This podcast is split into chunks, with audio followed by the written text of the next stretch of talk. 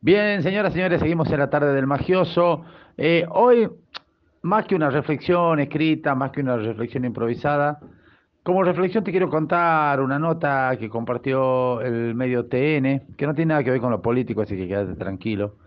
Pero me gustaría que la escuches y con tu propio raciocinio puedas evaluar eh, cómo estás parado ante esta pandemia. Esto y otras todas las reflexiones ya sabes que la puedes encontrar en nuestro canal eh, de Spotify, Saber Noticias. El duro relato de la negra Bernacci sobre la muerte de su padre por coronavirus. La conductora contó cómo fue su despedida en medio de la cuarentena. Es un desconsuelo absoluto, dijo. En los últimos meses fueron muy difíciles para la negra su papá tuvo que ser internado hace unas semanas luego de dar positivo en coronavirus. El 25 de agosto murió. El miércoles al aire, la negra en la Rock and Pop, perdón, en Radio Pop, narró cómo fue la dura despedida en medio de la pandemia.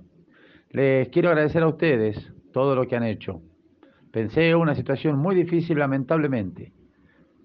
Como son como una familia los oyentes, hay que terminar contándole. La semana pasada se murió mi papá.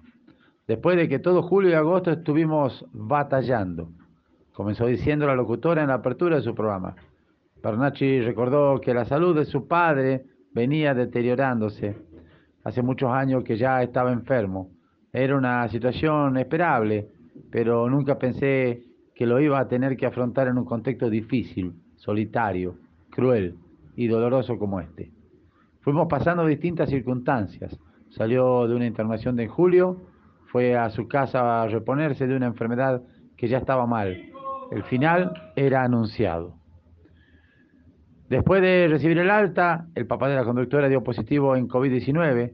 Cuando vuelve a la casa, el virus entra al hogar. No con él, pero infectó a todo lo que estaban alrededor de mi papá, que tenía por suerte un séquito al lado de enfermera y cuidadores a los que le agradezco de corazón. Una de las cuidadoras empieza a sentirse mal, a él lo internan el 5 de agosto, le hacen hisopado y le da positivo. Bernacci precisó que poco a poco el cuadro de su papá se fue grabando. Lamentablemente fue decayendo. Cuando ya pensábamos que se iba a morir, dijimos, bueno, que vaya un cura. Luego de llamar a un lugar de urgencia para alguien, para algún cura, nunca nos respondieron y nos tuvieron todo el día diciendo que el cura en algún momento nos iba a llamar, cosa que nunca sucedió. La conductora mencionó en su, que su padre era muy creyente, por esa razón, junto a su familia querían hablar con un sacerdote que pudiera acompañarlo en sus últimos días.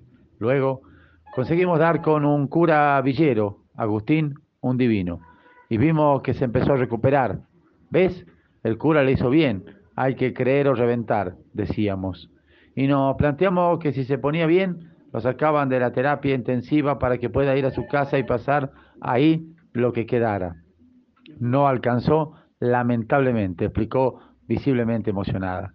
La figura de Radio Pop resaltó que fue gracias a ese cura que pudo tener un último contacto con su papá. Me fui preparando para el final. No estaba el protocolo todavía para despedirse de un ser querido. Fue desesperante. El cura Agustín tuvo permiso para entrar a la clínica, lo fue a ver y le llevó saludos que le grabé con el teléfono. Después, Agustín me llamó para decirme que mi papá lo escuchó y reaccionó habiendo estado 20 días en una nebulosa. Abrió los ojos, me miró, se emocionó, me dijo. Algo de él se despertó con mi voz. A los dos días, el 25 de agosto, me llaman y me dicen que se murió. Lo que siguió fue aún más duro. Pregunté, no me podía acercar. Es muy feo despedirse de alguien que amas de esa forma. No hay nada que lo compare.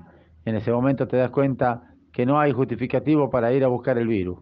Cuando estás solo con una persona que más querés del otro lado, que no la puedes tocar ni nada, más que ver cómo se murió en soledad absoluta, sin que nadie que le dijera te quiero al lado. En ese momento te replanteas si vale la pena tanta salida y todo. La conductora describió el dolor que atravesó en estos días y remarcó que para ella fue muy cruel este tipo de despedida. Aunque la mayoría no le pase, no sean egoístas, porque a los que lo pasamos es un desconsuelo absoluto. Estás con tu familia y no puedes llorar en el hombro de nadie, no puedes abrazar, no puedes hacer nada. Y es tremendo ver cuando te dan en una bolsita la ropa de tu viejo y ves que los demás están en la misma, aunque no se hayan muerto por COVID, es horrible. Al finalizar, la negra intentó concientizar a los oyentes sobre la importancia de respetar las medidas de prevención. Todos tenemos que salir a laburar, pero hagámoslo con conciencia. Tomen recaudo, porque todo lo que tomen son pocos. Yo le echo un poco la culpa a los medios que te complican la cabeza. Después de tanta información, capaz minimizás y crees que todo está bien. No coman vidrio con esto, porque de verdad te morís. Señoras, señores, te la dejo picando porque creo que no hay mucho más para agregar. No importa qué tan fuerte vos creas que es esto, no importa que pienses si te va a llegar o no te va a llegar. Pensá en los demás. Pensá, acá hay algunas personas que capaz que la vienen piloteando alguna enfermedad y tratan de hacer lo mejor posible y simplemente te agarra el virus y te tira, te mata. Señores, no estamos hablando de enfermedades donde la pasas mal, estamos hablando de una enfermedad con la que lamentablemente morís y para la cual por ahora no hay cura. Gente, el coronavirus, el COVID, llamarle como vos quieras, llega por todos lados. Ya todo acá en Tucumán tenemos a alguien que ya se enfermó. Por eso, cuídate, cuidanos, hacer las cosas bien. Sé que cuesta a veces un poco, pero es nuestra responsabilidad. Señoras señores, seguimos con más.